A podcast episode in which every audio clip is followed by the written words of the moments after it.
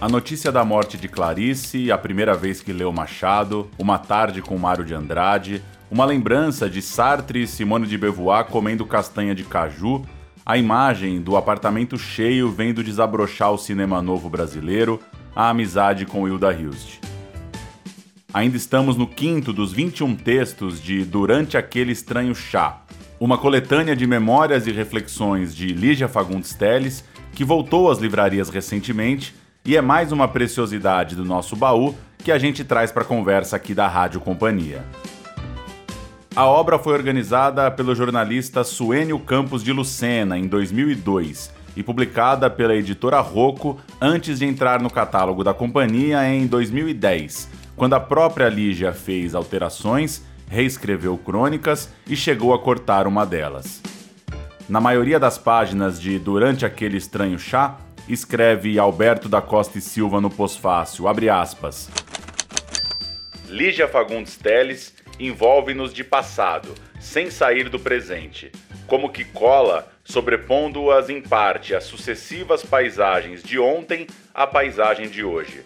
Geralmente não as pinta, basta-lhe meia dúzia de traços ou até menos para engenhosamente insinuar um cenário. Duas janelas, um tabuleiro com maçãs na calçada e as mudanças de luzes de um semáforo são suficientes para colocar o leitor na esquina que deseja. E nos 20 anos deste livro, eu, Paulo Júnior, produtor da Rádio Companhia, converso sobre Lígia e durante aquele estranho chá com o professor de literatura da Universidade Federal do Paraná e também escritor Luiz Bueno. Tudo bem, Luiz? Como vai? Oi, Paulo. Boa tarde, tudo bem? Como vocês estão? E com a jornalista, escritora, também professora de literatura, Socorro Acioli. Oi, Socorro, tudo bem? Tudo bem, Paulo. Um prazer estar aqui com vocês.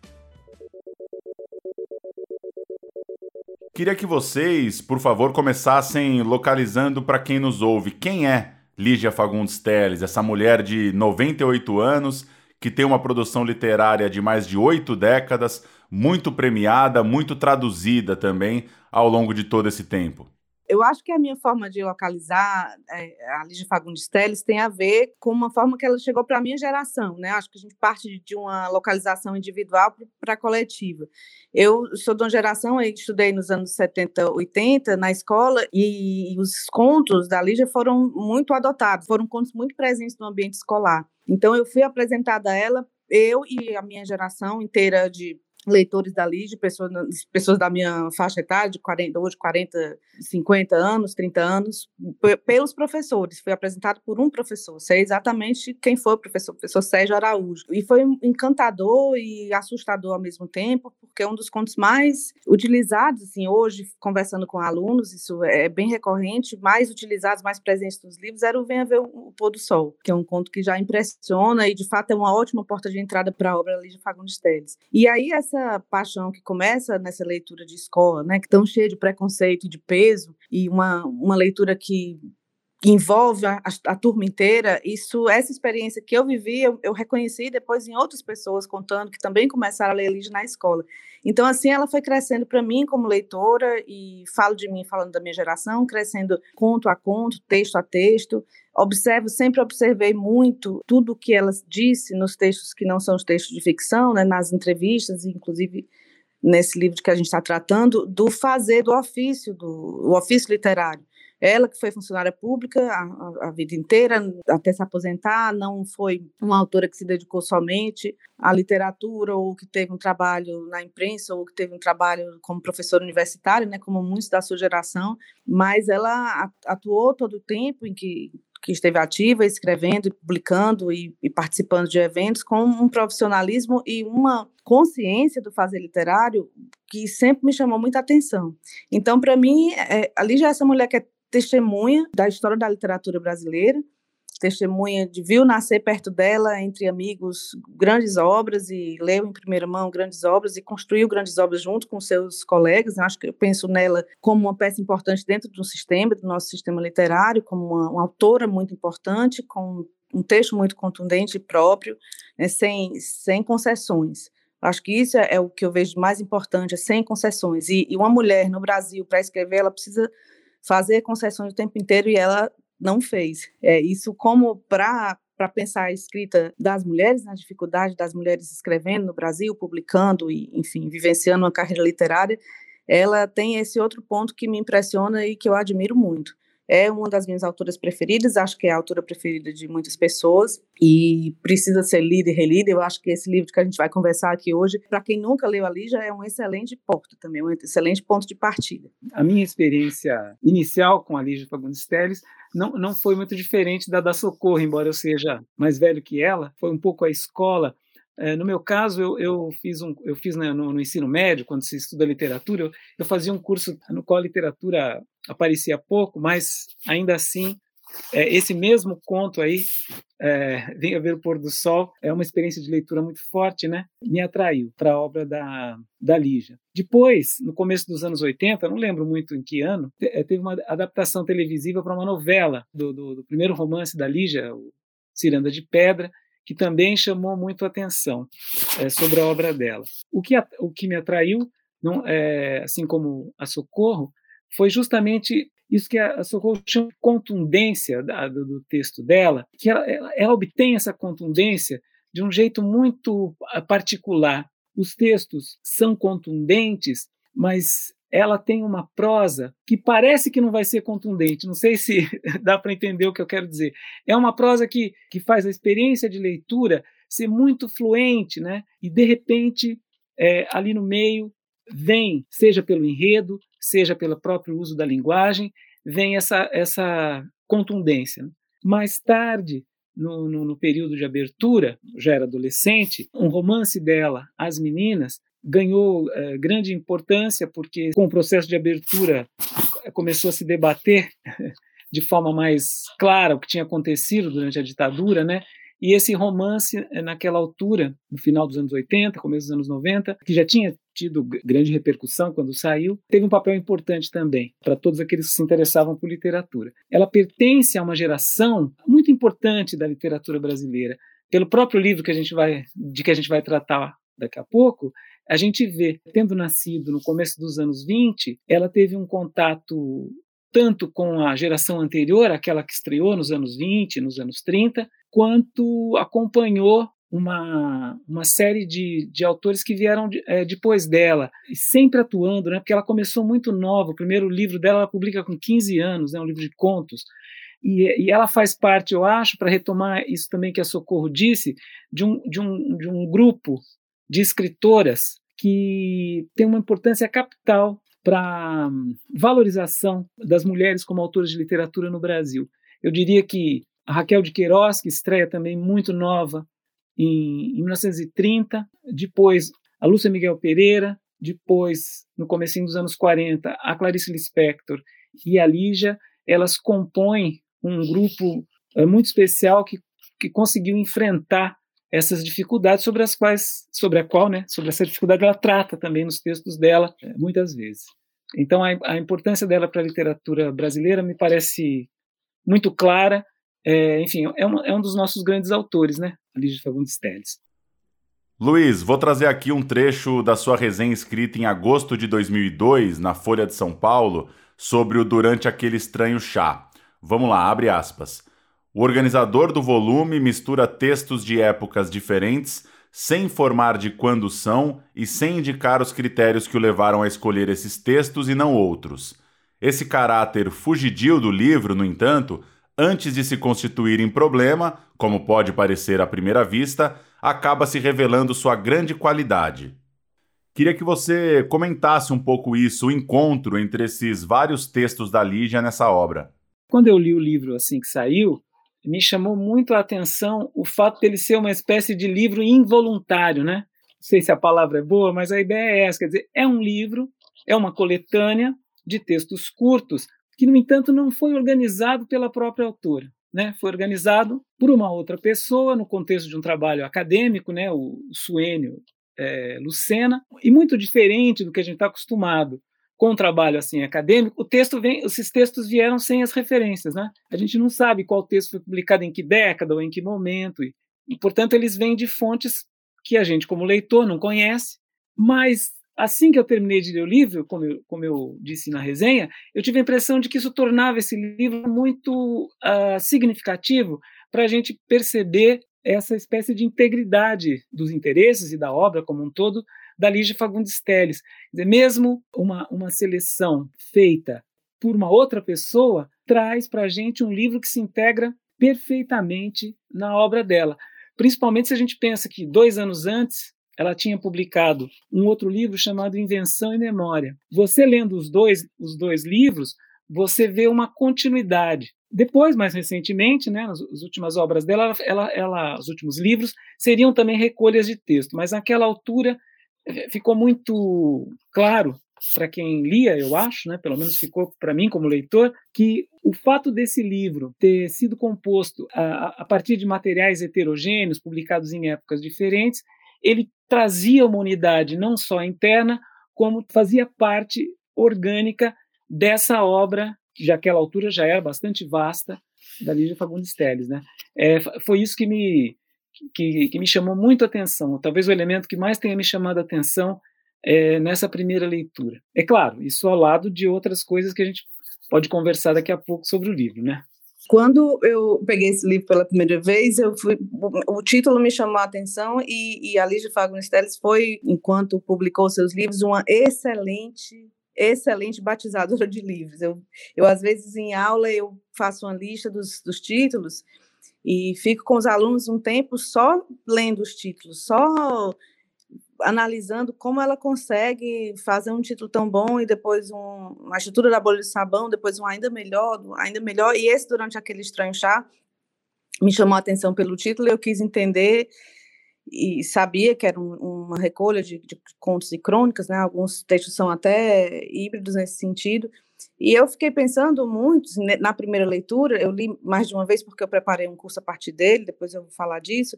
Mas na primeira leitura me chamou muita atenção, talvez pelo momento, né? Foi começo de pandemia, um pouquinho, mas foi no começo da pandemia que eu li a primeira vez. E algumas coisas nesse período foram te, nos testaram, né, coletivamente, individualmente. E um desses testes foi entender que são as amizades e as companhias que acabam se tornando mais importantes, inclusive dentro de uma carreira, inclusive dentro do campo profissional. E ela fala disso sem falar disso, sem em nenhum momento ser piegas ou, ou se derramar no sentimentalismo, mas ela vai pontuando, costurando isso o tempo inteiro. Ser parte de uma geração, ter convivido com essas outras autoras, com outros, com outros autores, né, mas com autoras de forma tão íntima, como com a Clarice e a Hilda Hilst, e, e, e, tirar disso, né, esse encontro com o Borges, que eu acho é um dos momentos preferidos do livro, e eu fiquei costurando a, a convivência é, com o outro, né? Sempre a gente chocar, chocar as nossas, a, a nossa condição humana, né? As nossas questões humanas com as questões humanas do, dos outros é sempre como participar de um estranho chá. Vai sempre ter um momento de, estranhar e de não entender. E ela não entende várias coisas, né? É, um, é uma das coisas que eu mais gosto dela, é lidar com o mistério, como ela lida com o mistério. E esse mistério faz parte das experiências desses encontros. Então, me chamou a atenção, me encantou. Eu sou apaixon, muito apaixonada por esse livro. Me encantou como ela conseguiu, essa reunião de textos, né, conseguiu criar como se fosse um, um colar de contas, assim, e cada um é, é um encontro diferente, um estranhamento diferente ou uma experiência de amor e amizade diferente. Acho que no campo mais subjetivo, assim, sem, sem entrar muito na, na questão técnica ou historiográfica, acho que o que eu indico muito esse livro por isso, para falar como uma escritora narra né, em pedaços, em textos de tempos diferentes, mas como ela foi capaz de narrar a, a força desses encontros da amizade dentro da literatura na vida dela. Agora vou trazer um texto da Socorro, publicado no Diário do Nordeste há pouco tempo, em 2021. Você traz cinco lições que o livro nos deixa com base nas ideias e reflexões da Lígia amar os amigos, não derrapar no orgulho, ter paciência, acreditar nos sonhos e aceitar a vida como uma ordem. Conta um pouco pra gente sobre isso, por que esse livro te inspirou a tomar nota dessas lições deixadas por ela? Eu estava preparando um curso para a companhia, um curso a partir de quatro livros. Né? Eu trabalho, eu sou professora aqui da Universidade de Fortaleza, sou professora da pós-graduação em um curso que não existia e que eu criei porque eu eu queria encontrar uma maneira de trabalhar literatura dentro da universidade, né? A gente não tem aqui um curso de letras, mas trabalhar literatura dentro na, na universidade, mas numa perspectiva de quem quer escrever, né? No, no, no âmbito da pós-graduação, de quem quer escrever, mas também de leitores que querem estudar literatura sem o comprometimento com a graduação, um comprometimento mais longo, né? Então, eu tenho há alguns anos trabalhado com esse tipo de curso, não são oficinas de escrita nem laboratórios, eu tenho cada vez mais tentar, acreditado na experiência que eu tenho tido com os alunos e, e na minha própria experiência escrevendo, eu tenho cada vez mais acreditado que o único caminho possível para quem quer escrever, para quem escreve de, de, formação e de aperfeiçoamento do próprio texto, é essa observação dos, dos, escritores, dos autores que nos antecederam. Eu acho que essa é a única, a única maneira possível de se fazer isso, como professor, de se propor um curso. Então, eu, eu sou contra esses cursos de preceitos ou de regras ou de manuais. O que eu tento fazer é reunir pessoas que querem escrever para a gente ler de uma forma com um olhar mais apurado. Então, eu escolhi quatro autores para esse curso da companhia, quatro livros que tratam da escrita, do processo da escrita, a partir do ponto de vista de cada um. E um dos livros foi esse, durante aquele estranho chá, que é o que abre o curso. Então, para organizar a aula, por, por, uma questão de ordem de aula, mesmo mania de professor, eu tentei sintetizar o livro inteiro nessas cinco lições, nessas cinco coisas que ela fala repetidamente em nos capítulos, né, ao longo dos capítulos, em momentos diferentes. Isso de amar os amigos, que para mim foi o mais importante, o mais bonito do livro, o mais emocionante do livro, esses encontros, esse, esse esforço para deixar o ego separado do trabalho da escrita. É, ela disse várias vezes, por exemplo, que rejeitava o primeiro livro, os primeiros livros, tinha um, um cuidado com essas edições, com, com o que sairia, com o que não sairia, sem nenhum problema, né, priorizando a qualidade do que fosse publicado. Não interessa que, tenha sido um texto produzido por ela, mas naquele momento não era o ideal que, que ficasse para lá, né? Deixando como prioridade a qualidade do trabalho. E para algumas pessoas isso é difícil, né? Separar o ego da obra. Ela sempre teve essa postura muito profissional em relação ao texto. E a paciência, a carreira literária é uma carreira que se constrói muito lentamente, né? Não se constrói um, um autor, um autor não consegue formar os seus leitores e uma presença nesse sistema literário e no contexto literário de um país, da, sequer da sociedade, com, com um livro ou dois, isso é um percurso longo, né? É, o percurso dela é um exemplo disso. Mas, ao mesmo tempo, cultivar esses sonhos, esse sonho, sonho que para ela não era, não me parecer, por esses textos desse livro, por outras entrevistas, por outros textos, nunca me pareceu ser um sonho de sucesso, um sonho de fama mas um sonho de alcançar o máximo que ela pudesse em cada texto escrito, porque esse é o grande prazer, né? essa é a grande felicidade. E eu acho que tentar sintetizar é, foi uma tarefa muito difícil, né? Tentar sintetizar isso tudo, né? Fechando com essa ideia da vida como uma ordem, desse amor pela vida, e lidar com a literatura é uma declaração de amor à vida, foi muito desafiador, porque esse livro é infinito. Tentar entender, tentar entender minimamente os, tudo, todas as janelas que ela abre nesse livro é um trabalho de um curso infinito. O meu curso tinha poucas horas, a minha aula sobre ela tinha poucas horas, mas foi muito surpreendente. Alguns alunos não tinham lido, alguns alunos eram já leitores da Lígia, já tinham essa experiência também, igual a minha, do Luiz, de ler na escola, mas outros não tinham lido, estavam no curso porque querem escrever, são bem jovens e, e ficaram muito fascinados. Eu, eu fico muito feliz, eu fiz esse curso duas vezes, eu fico muito feliz de ter contribuído para que os, os, leitores mais jovens que eu conhecessem Lígia a partir desse trabalho. É, sem dúvida, as lições que a Socorro aponta são, são lições é, muito interessantes e estão muito, e muito presentes no livro, é, sobretudo, como ela já frisou, essa coisa da, da amizade, né? dessa capacidade que esse eu, né, que a gente sempre associa a ela, uma vez que esses textos é, se apresentam um pouco como crônicas, embora tecnicamente. Eu, eu sempre achei muito difícil né, diferenciar um, certas crônicas do conto. Né? Mas tem uma diferença desses textos, do, desse livro, durante aquele estranho chá, em relação a, a, a outros livros, a, é, a contos de outros livros dela, que é a presença desse narrador que explora uma visão pessoal do mundo, que é uma visão sempre de muita, uh, muita tolerância. Há uma suavidade no tratamento, um, um, desejo de não julgar, vamos dizer assim, que, que, que, que marca né, a, a, abordagem que ela faz da relação dela com várias pessoas. Então, se eu não me engano, no texto sobre a Hilda Hilst, ela vai falar de um grupo de amigos que se reunia e agora já não está mais junto. Havia muita alegria, havia também muita briga, e isso é posto não em termos de uma briga que ah, é, eu estou certo, não sei quem está certo. Não, são, são as vicissitudes mesmo das relações, né? E o fato de ter tido essa experiência de amizade ressoa nesse parágrafo como esse, esse valor mesmo que a, a amizade tem, né? o grande valor da amizade. Outra coisa que me chama muita atenção no livro são esses contatos, né? Ela teve a oportunidade de, de, de ter contato com o Mário de Andrade, né? É a narração do encontro dela, que está no, no, no texto que dá título ao livro, durante aquele estranho chá, mas também com outras figuras da vida cultural brasileira. Então, há dois textos é, sobre o, o, Monteiro Lobato, e é muito interessante, né? O, o, Monteiro Lobato muito vivo que surge no um, e o Monteiro Lobato já abatido, né? Do qual ela vai se lembrar justamente no texto em que ela fala do velório, né? Do, do Monteiro Lobato. Sem contar que há uma experiência de leitora e de escritora brasileira nela que é muito profunda. Não só o contato pessoal, mas uma história de leitora da menina muito jovem que se educou na leitura dos românticos brasileiros. Essa é uma, essa é uma, é uma experiência que eu, que eu tenho a impressão de que os mais jovens é, é, se afastaram muito. Ela confronta essa leitura, parecia natural para ela, com a leitura, por exemplo, do Drummond, né? Há um poema do Drummond que ela cita mais de uma vez, né? Sobre dificuldade, né?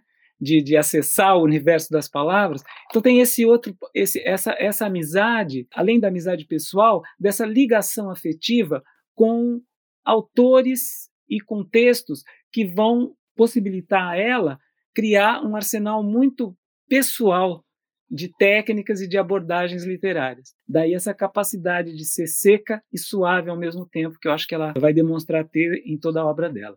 Eu trago agora outra leitura, essa é de 2014, um artigo da Calila das Mercês, publicado na revista Miguelin e chamado No Princípio Era o Medo, a Memória e o Tempo em Lígia Fagundes Teles. Num trecho, ela diz o seguinte, abre aspas, Assim, ainda vale observarmos o conto dentro do conto em nossa análise – Teles utiliza em No Princípio Era o Medo um recurso conhecido como mise en abîme, termo francês que significa narrativa em abismo, ou seja, quando as narrativas aparecem uma dentro da outra, encaixadas. Depois ela ainda diz também que pode ser chamado de relato interno, de história dentro da história, enfim. Queria ouvir um pouco vocês sobre isso, como a Lígia nesses textos vai intercalando os tempos, vai indo e voltando em histórias e memórias a, já abre assim, quando ela, né, no primeiro, no Onde Estiveste de Noite, ela já usa esse recurso de começar no tempo presente e voltar para as memórias que ela tem com a, com a Clarice. É um texto lindo e muito emocionante e muito engraçado, porque tem uma frase nesse texto, é a frase que ela disse que a Clarice disse no último bilhete para ela, né, que é desanuvia essa testa, bota um vestido branco, que é meio que uma piada virou meio que uma piada, assim, é, alguns, eu escuto algumas pessoas dizendo umas com as outras, né, leitores da Lídia, essa, esse conselho de desanuviar a testa. Eu sou muito amiga do Itamar Vieira Júnior e a gente, quando se fala que um ou outro está precisando de ficar tranquila, a gente usa essa frase.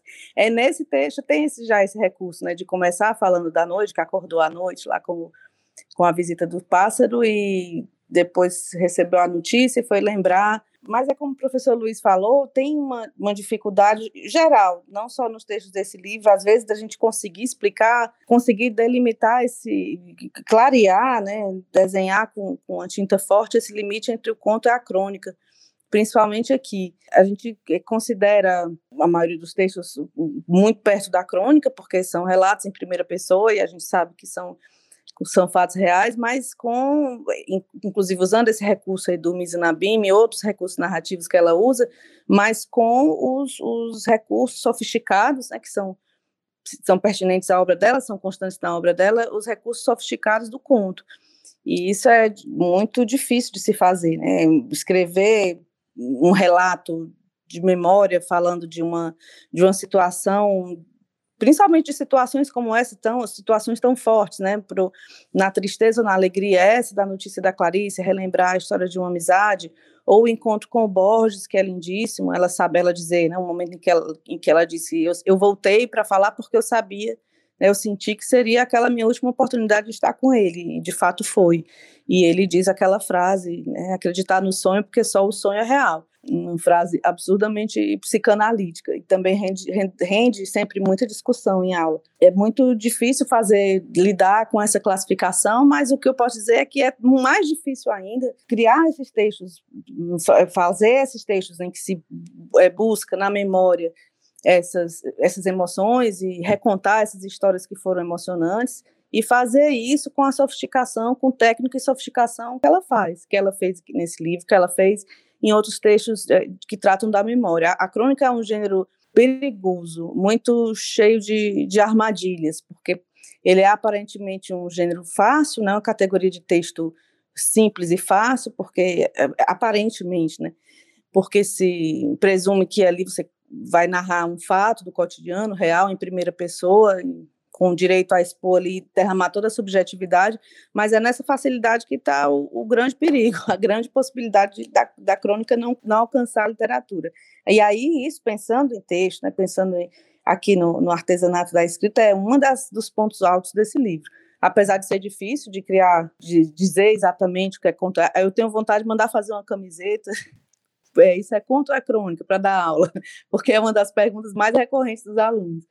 Mas nesse livro aqui, a pergunta, é, quando me perguntam se é crônica ou é conto ou é crônica, a minha resposta era isso é altíssima literatura. É, é o que a Lígia Fagundes Teles fez o tempo inteiro.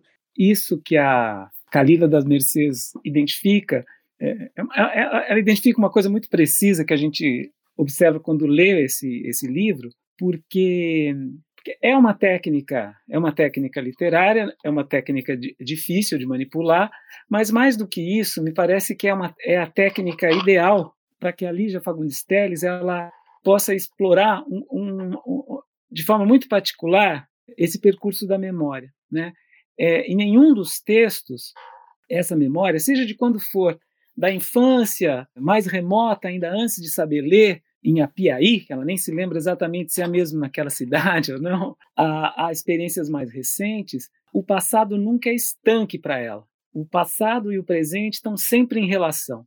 Então, é, se a gente pudesse dizer que tem uma marca essa exploração do passado que ela faz, eu diria que é esse, esse dinamismo. Né? Então, se as memórias estão o tempo todo sendo exploradas nos textos, elas surgem para a gente como coisa viva, seja a partir desse pássaro que invade o quarto numa noite e a acorda, esse, esse evento particular le, a leva para um passado, né, para uma relação com a, de amizade com Clarice Lispector, é, em todos os textos isso vai aparecer de alguma maneira, seja o presente levando ao passado, seja o passado se projetando para um futuro. Então, isso, é, isso é um elemento muito particular. Outra característica muito interessante desse livro é que, evidentemente, ele não é um livro de memórias, né?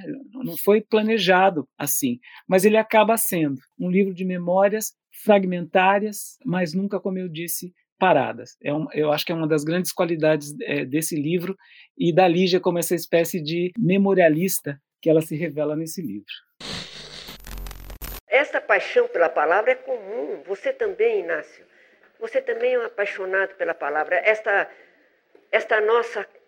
Isso é muito bonito, viu, da nossa parte, porque acontece que sem paixão, mesmo com competência, sem amor, mesmo com competência, você não, conhece, não consegue dar conta do seu ofício.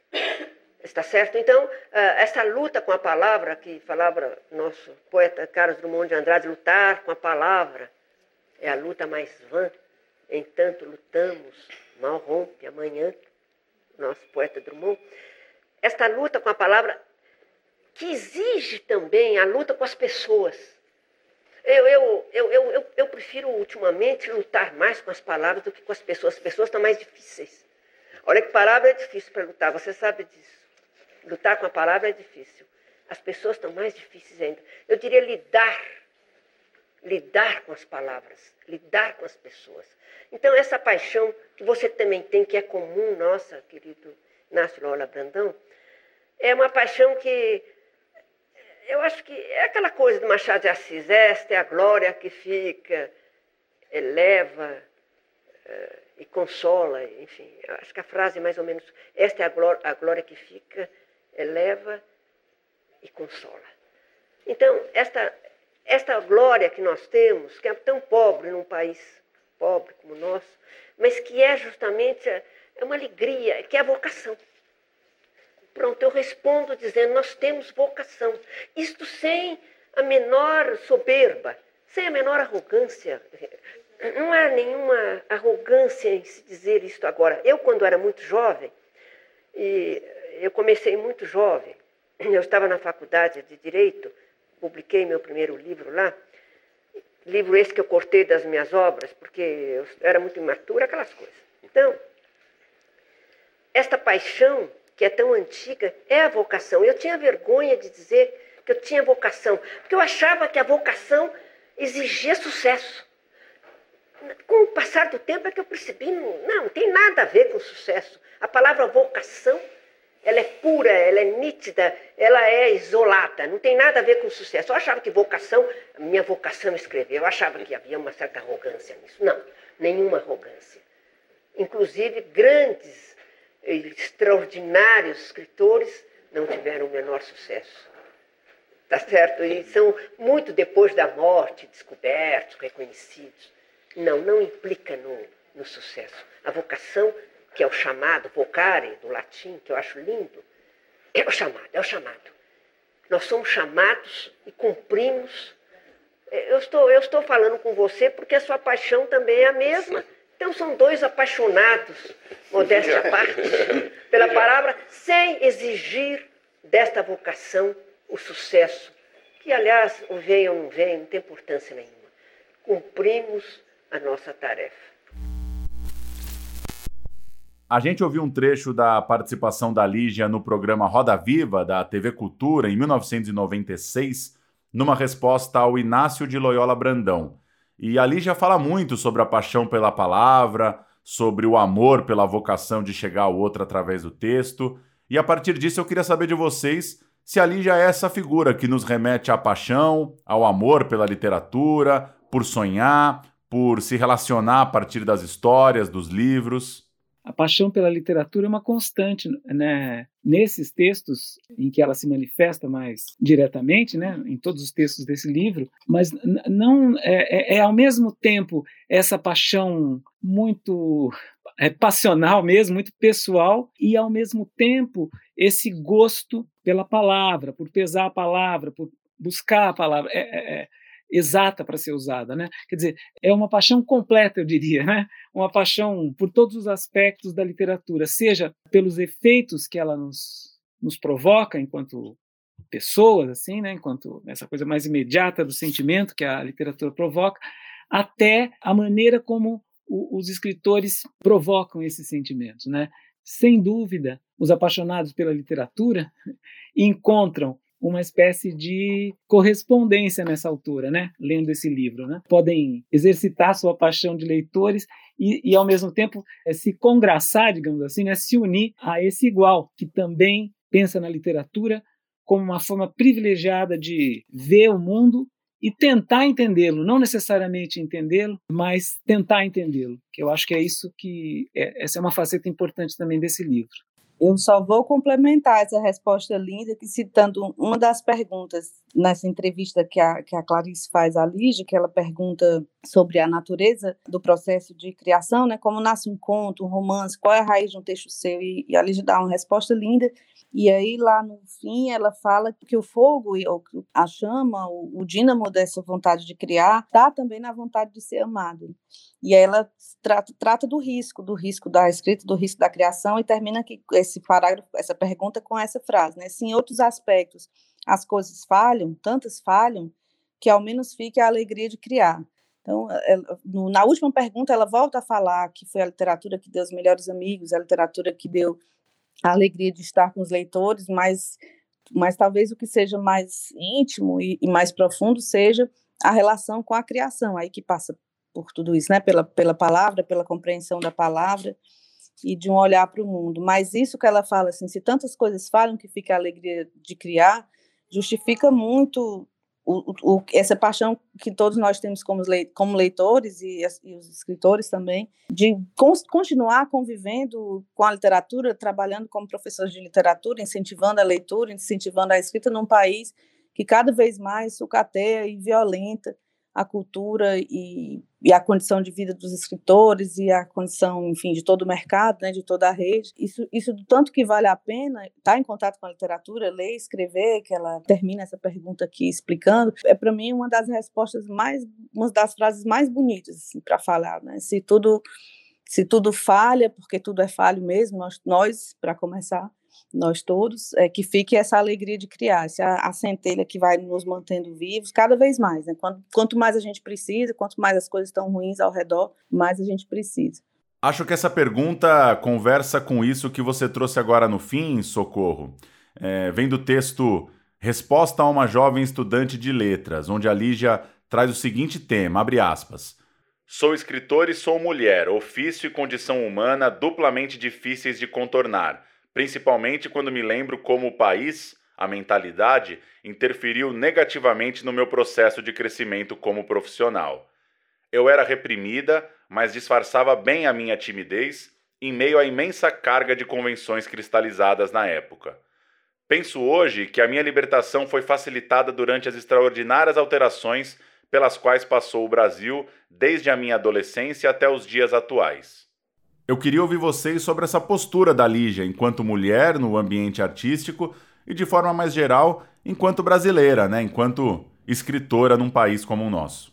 A Lígia teve essa postura permanente né, de, de se posicionar, de assumir as suas posições políticas o tempo inteiro, nunca, nunca fugiu disso, e de ser uma autora que fala uma pessoa, não só como autora, mas uma pessoa, uma mulher que se relaciona de forma muito íntima com o fato de ser brasileira, de estar no Brasil, de ler autores brasileiros, como o professor Luiz falou, né, de, de ler os seus contemporâneos, de ler os, os seus antecessores, né, de ser uma leitora dos românticos. E, e eu, eu fiz um trabalho de biográfico sobre a Raquel de Queiroz, que, que entrevistei a Raquel de Queiroz, perguntei muito sobre a Lígia para ela, falei muito com ela, sobre esse assunto. E um dos pontos mais polêmicos da, da vida da Raquel de Queiroz é justamente a participação dela, né, declarado e assumido em, pouquíssimas vezes, em pouquíssimas entrevistas, que participou, que conspirou a favor do, do golpe militar de 64. E nisso e por isso elas não tinham, ela não era, não chegou a ser uma, uma, uma autora, uma amiga tão próxima quanto outras. Mas elas tinham em comum, do texto que você acabou de ler, né, desse trecho da, da resposta dela para além do olhar para a situação política do, do país, mas para a condição de mulher nesse contexto político, elas duas têm muito em comum, Elígia Fagundes Teles e Raquel de Queiroz, em relação às dificuldades que tiveram de, de enfrentar, né, cada um a seu modo, até porque a Raquel teve uma dificuldade a mais de deslocamento, de sair do Ceará para o Rio, eh, divorciada nos anos 30, inúmeras questões, mas elas têm muita coisa em comum em relação a isso, e, a, e nós mulheres que escrevemos hoje temos muito a, a, aprender e a agradecer com essa postura que elas tiveram com tanta firmeza. E a Lígia, ela teve uma postura firme. A, a, Raquel de Queiroz tem como marco ter sido a primeira mulher a entrar na Academia Brasileira de Letras, o primeiro banheiro feminino foi construído por causa dela.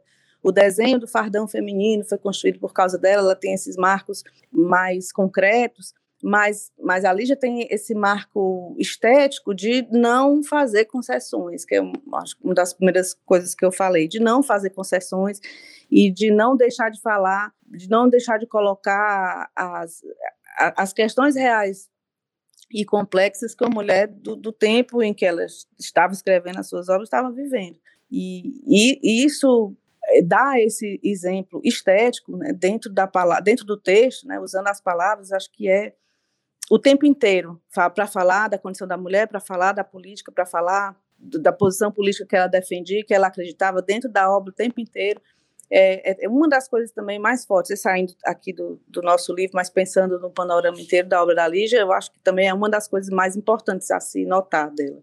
É, esse trecho aí que você destacou, Paulo, ele me chama a atenção quando no final dele ela fala das alterações pelas quais o Brasil passou, né? Da adolescência dela aos dias atuais, né? Essa melhora que ela detecta, ela teve que, teve que enfrentar é, um bocado de convenções cristalizadas, como ela diz, né? E, e, afirma com uma grande simplicidade o quanto isso a prejudicou como escritor, mas ao mesmo tempo termina com essa nota otimista, digamos assim, né? Quer dizer, houve alguma evolução positiva, vamos dizer assim, alguma melhora nesse ambiente.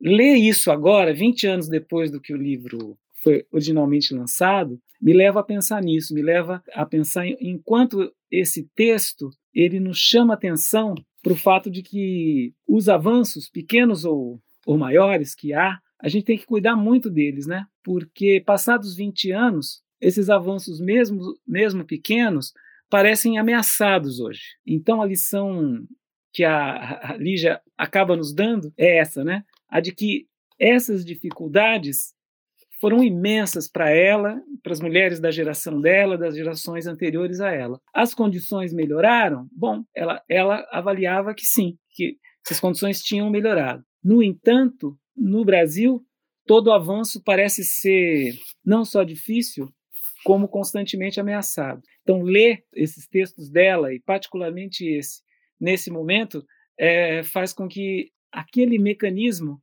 dos textos dela de relacionar passado e presente se coloquem também para o leitor. É isso que, que me chama muito atenção nesse, nessa postura dela. Uma postura firme que pede para a gente não relaxar nunca, né? Queria agradecer demais a participação de vocês, foi ótimo. E por fim, deixar um espaço para vocês registrarem aí uma, uma palavra final para quem está nos ouvindo, ficou com vontade de mergulhar na obra da Lígia por onde começar ou quais textos ou livros vocês recomendariam ou têm como favoritos, enfim, por que ler tudo da Lígia Fagundes Teles? Eu também agradeço, foi, foi ótimo, aprendi muito. Eu acho que eu, eu, a minha sugestão de começar por ela é a, a, mesma forma como eu comecei, como o professor Luiz começou, pelo Venha Ver o Pôr do Sol, porque é uma, é uma paixão, é infalível, é um, é um apaixonamento infalível, acontece, dá certo para todo mundo. Fico feliz que ela seja uma autora com as edições sendo sempre atualizadas e revistas e novos projetos e novos pesquisadores fazendo reunião de contos e de crônicas e, e tão bem tratada na companhia. Bom, só, só agradeço a oportunidade de falar dela mais uma vez. Eu, eu acho que o, o leitor pode começar sua viagem pela obra uh, da Lígia, me parece, de qualquer ponto. Como eu disse aqui, ela é uma dessas escritoras uh, que faz uma espécie de mágica, né? Que é construir o texto, produzir textos que podem interessar a diversos tipos de leitores. É, é um texto que se deixa ler e, ao mesmo tempo, pede uma leitura mais aprofundada, que o leitor pode ou não fazer. Mas é claro, os contos são sempre um caminho mais rápido, é, sobretudo porque ela é uma contista excepcional. Mas eu queria lembrar que ela fez, ela, ela escreveu romances de grande interesse também. Vale a pena percorrer essa essa ficção longa dela. Eu vou, eu vou, vou contar uma história aqui para imitá-la um pouquinho, mas bem pouquinho e bem mal. Eu, não, eu, não, eu nunca conheci a Lígia Fagundes Telles, mas eu a vi uma vez. Uh, em 1986, eu acho, José Paulo Paes lançou um, um volume né, reunindo os seus livros de poesia. É, esse livro se chamava Um por Todos. E no lançamento, eu fui ao lançamento em São Paulo e a vi chegar. Foi muito interessante porque essa presença amigável, né, muito muito amiga, né, se revelou ali, não troquei uma palavra com ela, mas ela entrou, rapidamente foi cumprimentar o, o José Paulo e outros amigos que estavam por ali. Então, nessa, nessa minha releitura agora do livro, eu, um pouquinho a maneira que ela sugere, também projetei essa memória do passado na leitura, né? Insisto mais uma vez, é uma das qualidades, é, eu acho que a, que, a, que a obra dela tem, a de nos provocar participar como leitores desse jogo que a ficção ou as memórias propõem. Que ótimo, valeu demais, gente. Até uma próxima. Muito obrigado e obrigado também pelos textos, porque encontrar a produção de vocês na hora de fazer esse programa ajudou demais a preparar e puxar esse papo. Valeu, Paulo. Obrigado aí pelo, pela chance de, dessa conversa. Obrigado, Socorro. Foi um prazer te conhecer. Igualmente, professor Luiz. Obrigada, Paulo, foi muito bom.